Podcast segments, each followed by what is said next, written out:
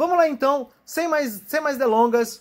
Boa noite a todos, boa noite a todas. Hoje nós vamos fazer a nossa revisão sobre história do Brasil, pessoal, pegando então ali a crise do segundo reinado e tentando chegar até o final da República Velha. Lembrando então, pessoal, que essa crise do segundo reinado, ela acaba ocasionando por conta de quatro grandes fatores. Nós temos que lembrar então esses fatores. Vamos lá? A, a questão religiosa. Essa questão religiosa, pessoal, ela está ligada à bula Silabus, do qual então, tá certo?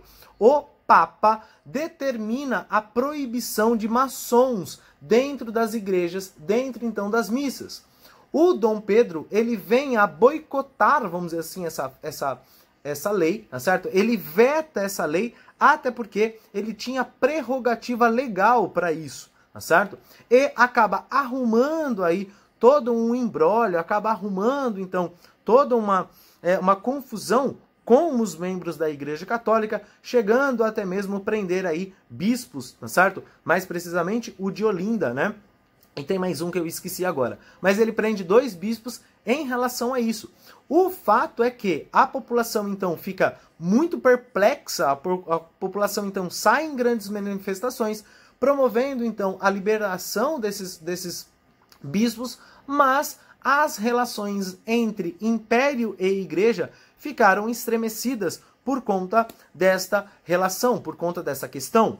Uma outra uh, uma outra, um outro fator que leva à crise da monarquia brasileira é justamente, pessoal, as questões é, abolicionistas. Nós temos que lembrar então as leis abolicionistas, né? Em 1850 você terá a Lei Eusébio de Queiroz, do qual determinava então a, o fim do tráfico negreiro. Nenhum escravo poderia adentrar ao Brasil, mas, tá certo? No ano de 1871 você terá aí a Lei do ventre livre. A partir do dia então 28 de setembro de 1871, todas as crianças deveriam ser consideradas livres. Nós partimos então para o ano de 1885, do qual foi assinada ali a lei do sexagenário. Os senhores, então, as senhoras, né, com maior idade aí, né, já com seus é, 60 anos ou mais, seriam também considerados livres. E por fim, no dia 13 de maio de 1888, nós teremos então a Lei Áurea. Essa lei determina a liberação, né, a liberdade a todos os escravos e também determina o fim da escravidão no Brasil. Óbvio que quem não gostou disso foram os cafeicultores, que se sentiram traídos pela República e começaram aí a adotar as ideias republicanas. Esses caras são conhecidos como os republicanos dos 13 de maio, né? Porque abraçaram a, a ideia republicana pós essa data da Lei Áurea. Entretanto, todavia, que sabe, pessoal, a questão republicana é outro fator que leva ao desgaste da monarquia brasileira e esta questão republicana ela ganha muito, muita força, muita massa, tá? A partir do ano de 1870, com a a publicação do Manifesto Republicano. Aqui, pessoal, as ideias republicanas, que já não eram novas, né? A gente já tem essa, essa questão republicana vindo lá da colônia, tá certo? Em outras manifestações, em outros movimentos, ela começa a ganhar corpo dentro das escolas militares. Aliás, mais um fator, completando aqui os nossos quatro fatores para o enfraquecimento da monarquia brasileira, é a questão militar. O exército, então, ele vem fortalecido da Guerra do Paraguai, tá certo? E a partir de determinado momento, por falta aí de manifestação, por falta de participação política, por insatisfação da política existente, esses caras começam a abraçar as, as ideias republicanas e irão ministrar um golpe no dia 15 de novembro de 1889, tá certo? Do qual afasta as questões populares, afasta então o povo, brilhantemente lembrado aí por Aristides Lobo na célebre frase: o povo assistiu bestializado à proclamação da República. Olha que interessante. Se o povo assistiu, o povo não fez parte, ele era apenas um espectador, certo? E assistiu bestializado até porque ele não sabia o que estava acontecendo, certo? Ele não tinha informação o suficiente daquele novo sistema do qual estava sendo implementado. certo?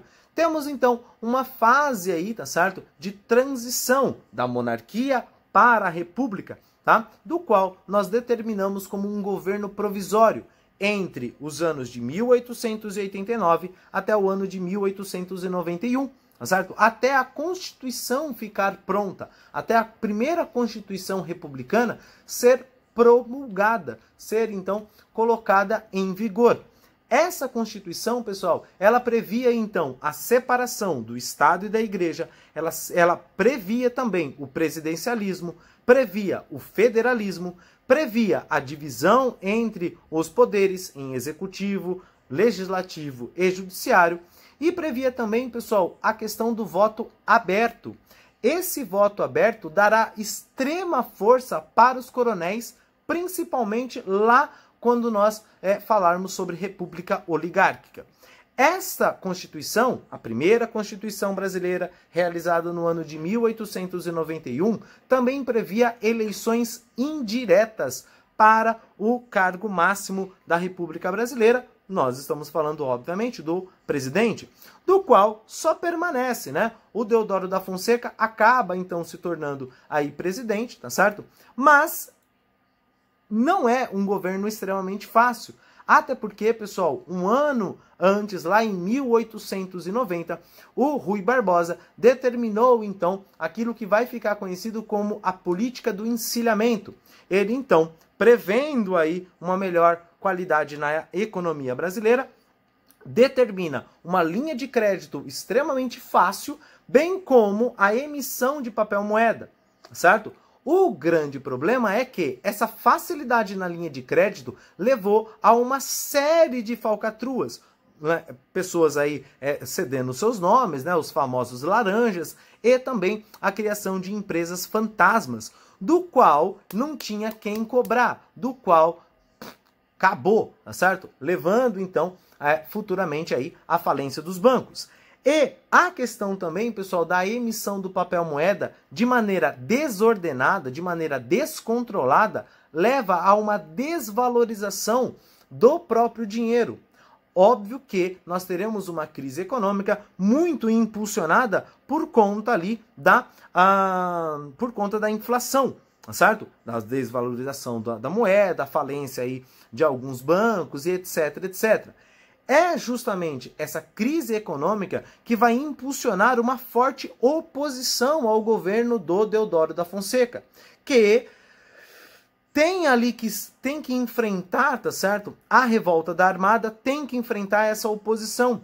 E quando ele tenta dar um golpe, tá certo? Ele pensa melhor e aí ele acaba renunciando, deixando então o governo a cargo aí do seu vice-presidente Floriano Peixoto que é conhecido, tá certo, popularmente como Marechal de Ferro, devido, óbvio, ao seu autoritarismo. Aliás, grande marca deste uh, governo. Tá? É através desse autoritarismo, é através então dessa força que ele vai controlar algumas revoltas, né? A revolta da Armada ou até mesmo enfrentar uma outra que é a revolta federalista, que acontece lá no sul do país, tá certo? Entre os pica-paus e os maragatos entre aqueles que defendiam um pensamento republicano e aqueles que defendiam uma, uma maior autonomia das províncias, tá certo? Um quebra-pau lascado, soco na cara, dedo no olho, chute na canela, cotonete molhado, xingamento de mãe.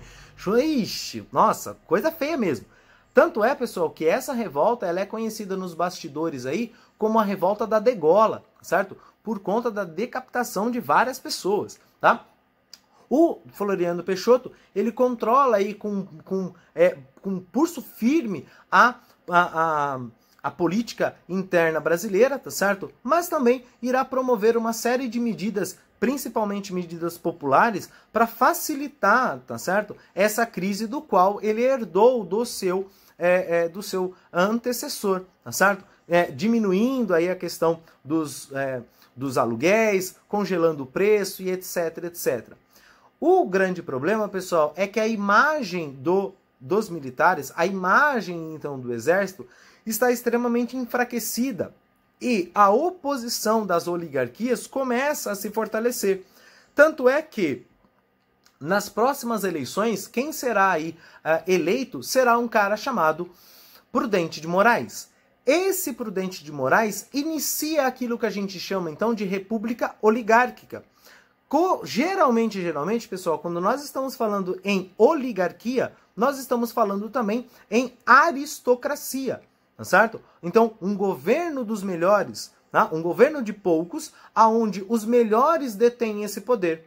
Mas, professor, quem são esses melhores? Esses melhores nós estamos falando então sobre os latifundiários, tá certo? Essa oligarquia dona então de muitas terras, certo? Aqui, pessoal, nós teremos uma alternância no poder entre paulistas e mineiros no que fica conhecido como a política do café com leite. Aliás, esse nome também pode ser dado a esse período do qual nós conhecemos como República Oligárquica, entre os anos de 1894 até o ano de 1930. Essa alternância entre os dois grandes partidos republicanos, o PRP e o PRM, tá certo? leva a uma outra política, a política dos governadores. Para controlar então a oposição e para controlar também as outras oligarquias, a política do café com leite acaba cedendo então uma maior autonomia a esses estados, não interferindo na política local e, óbvio também, trocando aí favores com os poderes estaduais e por sua vez, que por sua vez, e por sua vez não, que por sua vez trocavam favores com os poderes municipais regionais. Então vamos lá, vamos entender essa, essa política dos governadores. O presidente acabava então cedendo, certo, favores para os governadores. Os governadores acabavam cedendo esses privilégios, essas verbas, esses recursos para os prefeitos ou para os coronéis certo? Os coronéis, por sua vez, garantiam o voto para que a oposição não chegasse até o poder, tá? Professor, mas como que o coronel conseguia garantir esses votos? Lembra lá da Constituição de 1891, tá certo? Lembra lá do voto aberto? É aqui que mora o X da questão. É através do voto aberto que o coronel consegue ter o controle do seu curral eleitoral. Consegue então ter o controle controle, tá certo? Das pessoas da qual moram em sua região, tá certo? Promovendo aquilo que fica conhecido como voto de cabresto, o voto guiado, o voto comprado, manipulado, ameaçado e etc, etc, etc, etc, etc, tá? Então aqui, pessoal, a base de toda essa estrutura é justamente o coronelismo. É o coronelismo que faz com que a política dos governadores funcione de maneira muito, muito, muito, muito, muito, muito, muito, muito hábil, tá certo? E que dá aí uma certa tranquilidade, vamos dizer assim, para que paulistas e mineiros acabem se alternando no poder, tá certo?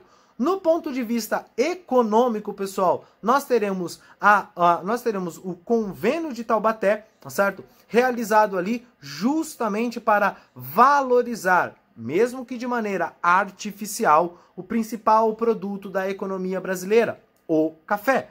Tá? Aqui, pessoal, é muito importante o seguinte, a, a seguinte questão. Os cafeicultores produziam, tá certo, muito café era produzia tanto, mas tanto que nem tudo era exportado, nem tudo aqui conseguia ser vendido. E se a gente for seguir a lei da oferta e da procura, quanto menos procura eu tenho, tá certo? De um produto, menor é o preço. Quanto mais produtos eu tenho no estoque, menor é o preço, tá certo? Promovendo então a desvalorização desse produto, tá certo? O que, que os cafeicultores pensaram? Eu vou sociabilizar as perdas certo? Eu vou obrigar os estados a é, comprarem o excedente de café, tá? Justamente para que eu, cafeicultor, não perca tanto dinheiro assim, tá? E, obviamente, tá certo? Isso acaba elevando aí, a, em curto prazo, elevando o preço do café, abrindo concorrência e trazendo uma grande dívida externa para o Brasil, tá certo? Falando em dívida externa, pessoal, nós devemos também lembrar a, a, a, a questão do food loan, tá certo? Que é justamente a renegociação das dívidas do Brasil, tá certo? Essa renegociação das dívidas externa do Brasil, do qual ele pede um maior prazo para se pagar, tá certo? E mesmo assim, no final das contas, acaba não conseguindo é, honrar os seus compromissos, tá certo? Nós teremos também, dentro dessa política uh, oligárquica, dentro desse período, o ciclo da borracha, bem como também um surto industrial.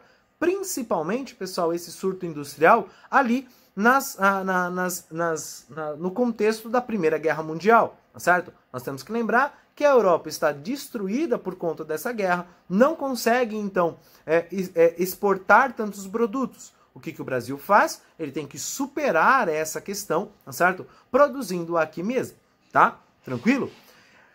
Entretanto, todavia, que sabe, pessoal, algumas coisas aí acabam fugindo, tá certo? Do controle dessa, uh, desse controle de, desses políticos, tá certo? Que são os movimentos sociais. Alguns movimentos rurais, outros movimentos urbanos. Alguns movimentos messiânicos, outros movimentos espontâneos. Sem contar também nos movimentos do bandidismo. Colocamos então, vamos dar exemplos aqui.